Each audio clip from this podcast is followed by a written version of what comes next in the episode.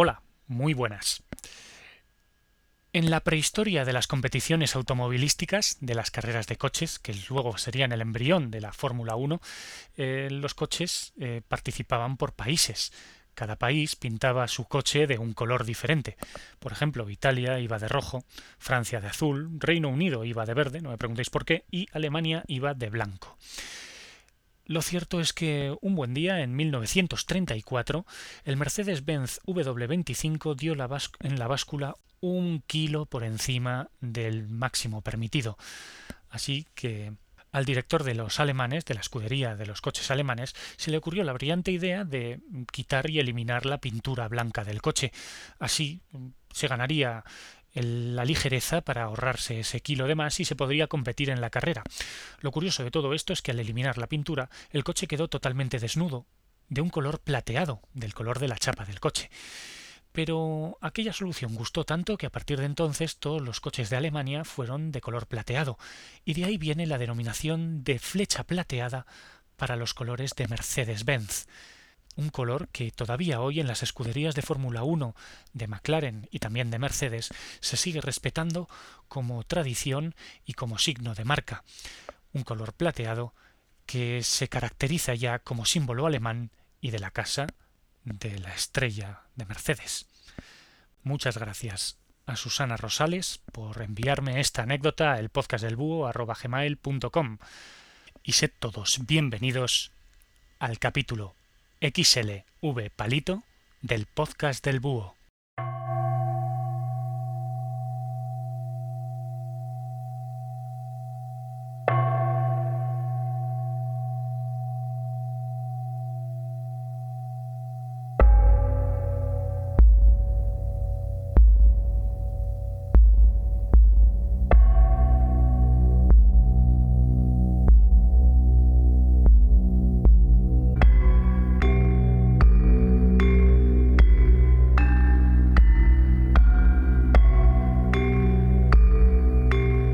Templo de Abu Simbel, al sur de Egipto, es uno de los vestigios que los grandes faraones nos han dejado para la posteridad, y no es para menos porque en este caso fue Ramsés II, el más poderoso de todos ellos, quien mandó construir este magnífico templo para conmemorar su poder ante los pueblos sometidos.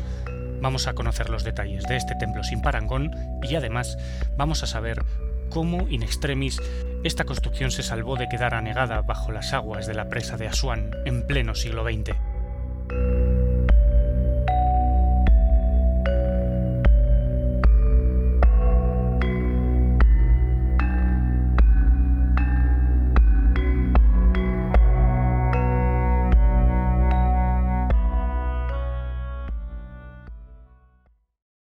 Tildaréis de pesado si os digo que a mí los egipcios nunca me han hecho mucha gracia. Lo llevo diciendo bastantes veces a lo largo y ancho de estos 46 capítulos que lleva grabados el podcast del búho. Pero bueno, al fin y al cabo se trata de dar mi opinión y nunca me han hecho mucha gracia, como ya os digo. En cualquier caso, tampoco por eso tengo que ignorarlos. Los egipcios nos han dejado una gran cantidad de vestigios culturales únicos en la historia de la humanidad, tanto que incluso los egipcios parecen sacados de otro planeta. No, no estoy diciendo que los egipcios tengan un origen extraterrestre. Cuidadito. No me vais a pillar por ahí. Los egipcios tienen un origen tan humano como el tuyo o el mío. Lo que ocurre es que vivieron una especie de burbuja cultural que les hizo desarrollar un arte, unas costumbres y una religión que realmente han llamado la atención en los años posteriores. Hoy vamos a conocer uno de los hitos en el arte egipcio y no es otro que el gran templo de Abu Simbel, al sur del actual país egipcio, y que merece la pena ser conocido, porque ha pasado absolutamente de todo por este templo, ha pasado vicisitudes, pero a su vez ha sido el templo que creo yo que es el mejor conservado de todos los que tenemos, exceptuando las pirámides. Así pues, vamos allá, vamos a conocer qué es esto de Abu Simbel y por qué tiene tanta importancia. Pero antes de describiros el templo en sí, sería un gran pecado mortal si no os cuento o no sitúo en el espacio y en el tiempo a esta construcción. Nos vamos a situar en el sur del actual Egipto, como os he dicho. Estamos en el límite del Egipto faraónico, en una zona en la que no siempre los faraones gobernaron con mano de hierro. Estamos muy lejos del Valle de los Reyes, donde están enterrados la mayoría de los grandes faraones, y estamos más lejos todavía de las grandes pirámides que todos conocemos. Por lo tanto, nos vamos a ir muy, muy, muy al sur del Nilo, más o menos en las inmediaciones de la llamada Primera Catarata, una zona en la que el país de los nubios, aquellos guerreros de piel negra, salvajes y que no contemplaban la religión de los dioses egipcios, campaban a sus anchas. Pues bien, en esta zona los faraones siempre tuvieron un enemigo natural, una zona que tenía que ser conquistada y dominada para demostrar la grandeza de los seguidores del gran Ra. Pues bien, en esta zona de frontera es donde se emplaza el templo de Abu Simbel, y además muchos otros templos, porque bastantes faraones quisieron demostrar su poder plantando ahí un hito, un templo conmemorativo de su gran poder frente a los nubios. Pues bien, ya estamos situados en el espacio. Vamos a situarnos en el tiempo nos vamos al siglo XIII Cristo y nos vamos a emplazar en la época de la dinastía decimonovena, que es sin ninguna duda, creo yo, la más poderosa de toda la historia del antiguo Egipto. Y es que Abu Simbel fue construida por el gran faraón Ramsés II.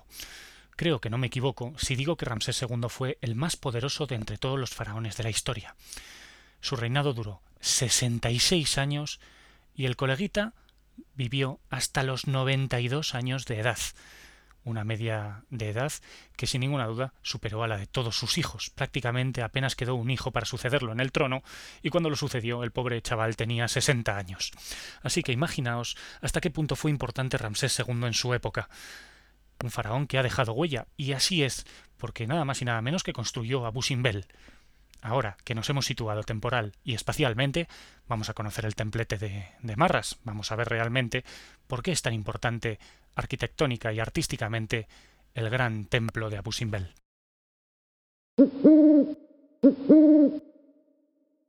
Hasta los primeros años del siglo XIX el templo de Abu Simbel no existía para los occidentales.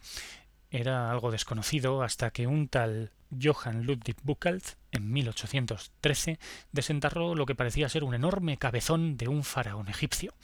Así que, como no tenía medios para seguir excavando, salió corriendo y se lo contó a algunos amiguetes para volver a excavar y finalmente desenterrar la totalidad de este templo. Afortunadamente este templo ha estado sumergido bajo las arenas, porque eso ha hecho que muchas de las pinturas internas se hayan conservado perfectamente. El caso es que ahora, una vez desenterrado el templo, si nos ponemos delante suyo podremos ver a cuatro enormes estatuas de Ramsés II, una de ellas partida por la mitad a causa de un terremoto que se vivió en la época del propio Ramsés, pero que aún así no le resta grandiosidad a todo el conjunto. Esas cuatro estatuas de Ramsés sedentes, es decir, sentadas, nos miran como diciéndonos ¡Ey, mira qué tranquilo estoy aquí! Y mira qué pedazo de templo me he construido, mientras que tú eres un nubio que no vale para nada. Bueno, básicamente eso es lo que venían a decir, ¿no? Pues el caso es que si aún así, después de ver esas cuatro enormes estatuas ahí sentadas reposando y riéndose de nosotros, si aún así nos atrevemos a entrar, nos encontraremos otras estatuas colosales en el interior. Este templo está esculpido dentro de la montaña. No es el típico templo egipcio eh, levantado piedra encima de piedra, como los de Asteris y Cleopatra. No, es un templo esculpido dentro de la roca. Es un templo en el que nos metemos en las entrañas de la tierra y cada vez vamos entrando en mayor oscuridad. Pues bien, lo primero que nos encontramos nada más cruzar el umbral serán ocho grandes estatuas de diez metros de altura que sostienen el techo con sus cabezas. Son estatuas osirizadas del gran Ramsés II osirizadas significa que en ellas Ramsés II aparece disfrazado de Osiris, sosteniendo los atributos de este gran dios. Si seguimos caminando y dejamos atrás unas capillas laterales mm, que son bastante pequeñitas, entraremos en una sala bastante grandiosa también, pero que ya es bastante más recogida.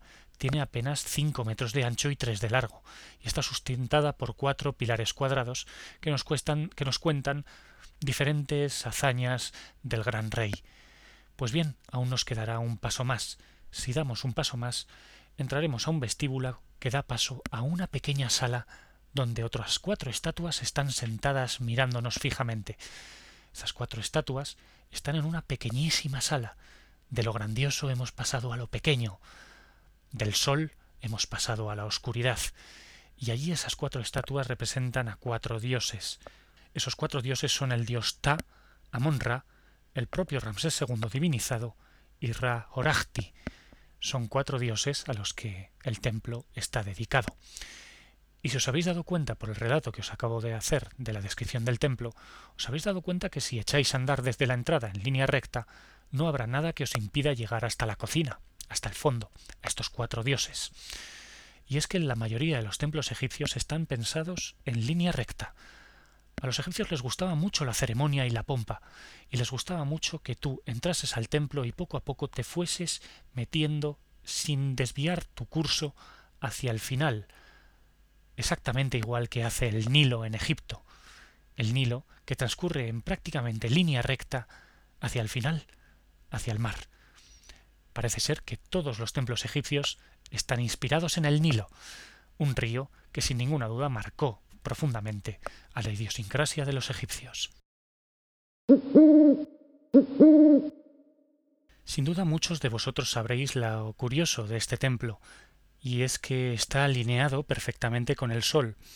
Este templo fue diseñado para que de todos los días 21 de octubre y 21 de febrero el Sol quedase perfectamente alineado con esa línea recta de acceso y penetración en el templo, de tal manera que las estatuas de los dioses del fondo, en esa pequeña sala oscura, queden perfectamente iluminadas, aunque realmente la cara del dios Ta, el que está a la izquierda del todo, nunca queda iluminada del todo, porque precisamente el dios Ta es el dios de la oscuridad y de las entrañas de la tierra.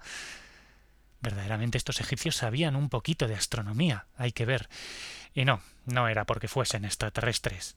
Ay, era porque los egipcios tenían que dominar la astronomía por fuerza, porque el gran poder de los egipcios provenía del Nilo. ¿Y qué tiene que ver el Nilo con la astronomía?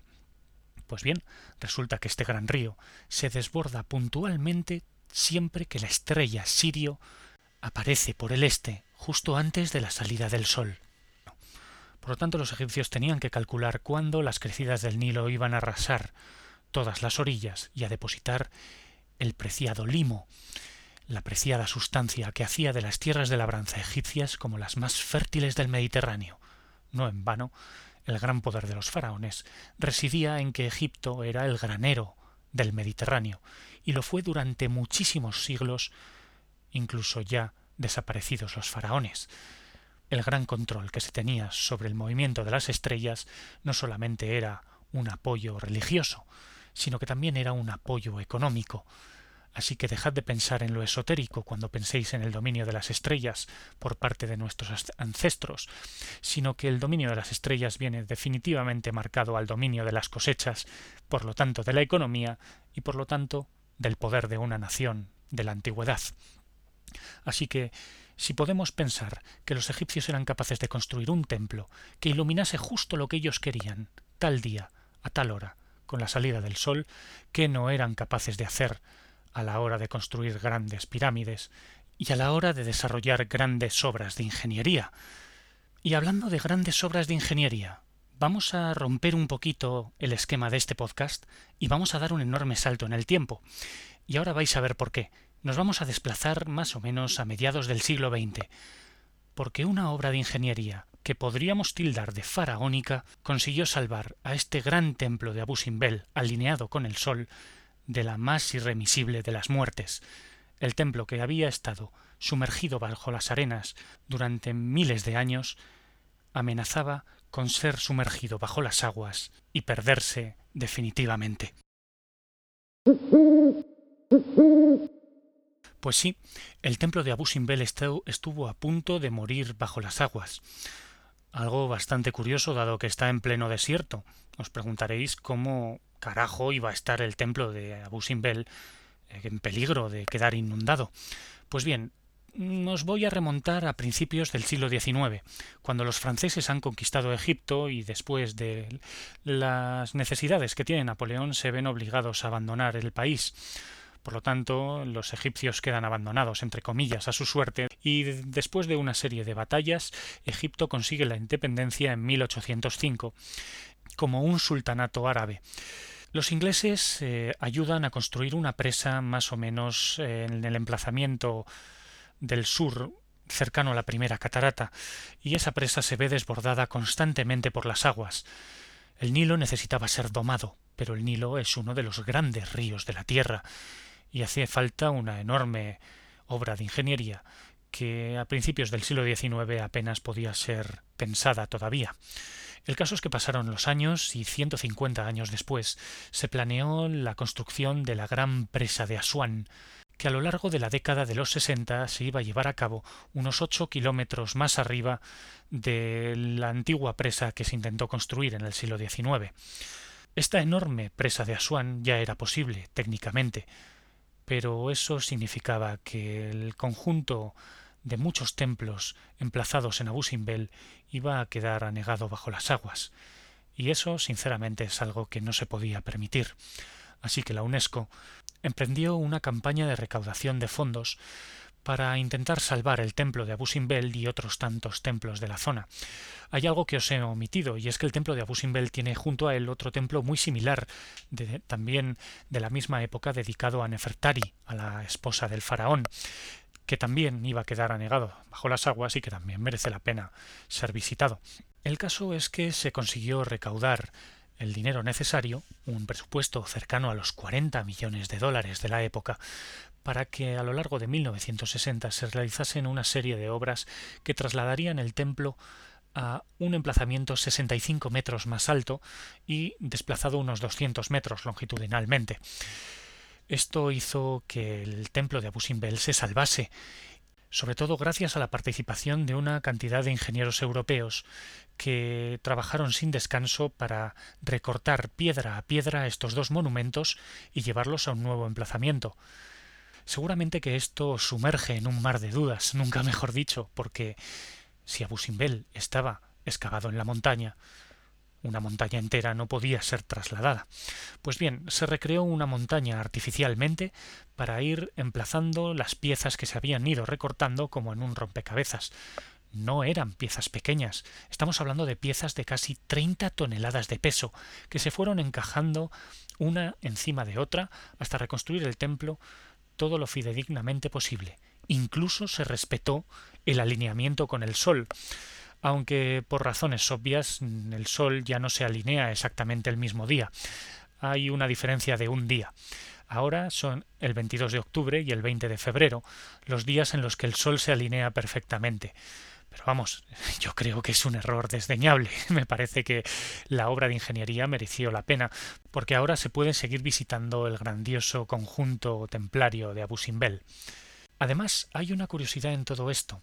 Hay otros tantos templos más pequeños que fueron eh, rescatados en aquella zona, y el gobierno egipcio, como señal de buena fe y de agradecimiento, donó a los diversos países varios de estos pequeños templos que fueron eh, rescatados. Y España fue uno de los países que recibió uno de estos templos. Supongo que si habéis visitado Madrid no os habréis perdido la visita al curioso y pequeño templo de Devoz. Y os habréis preguntado qué pinta un templo egipcio en pleno centro de Madrid, detrás del Palacio Real. Pues bien, este templo de Devoz fue donado por el gobierno egipcio al gobierno español, que en los años 60 ayudó enviando a varios de sus mejores ingenieros para trabajar en las obras de traslado del templo de Abu Simbel. Vaya historia, ¿eh? El templo de Abu Simbel, grandioso por fuera, enigmático y misterioso por dentro, fue anegado por las arenas, conservado y luego desenterrado por la civilización occidental, que decidió que un buen día tenía que volver a negar este templo, pero esta vez con agua. Afortunadamente el ser humano es una especie con conciencia y con sentimientos, y afortunadamente se consiguió salvar a estos dos templos de Abu Simbel y a otros muchos pequeños templos de ser sepultados bajo las aguas.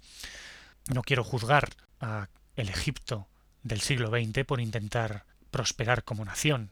No, no, ni mucho menos. Mi más profundo desprecio a todo aquel que opina que los restos arqueológicos son sólo piedras. Imaginaos que alguien coge vuestra casa, que con tanto esfuerzo estáis pagando, y la destruye simplemente alegando que son sólo piedras vuestros sentimientos, vuestro arraigo, quedaría seriamente dañados como humano, como persona.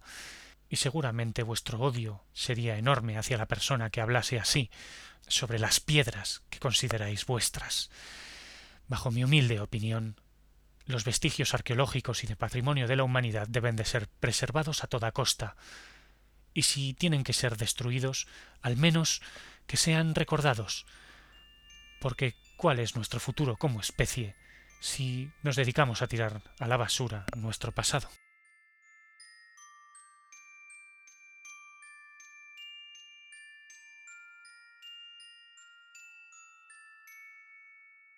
Espero que hayáis disfrutado de este podcast y espero que me hagáis saber vuestra opinión acerca del mismo en elpodcastdelbúho.com en los comentarios de esta entrada o bien en el grupo de Facebook, el podcast del búho, historia y mitología, que ya pasa de 425 seguidores.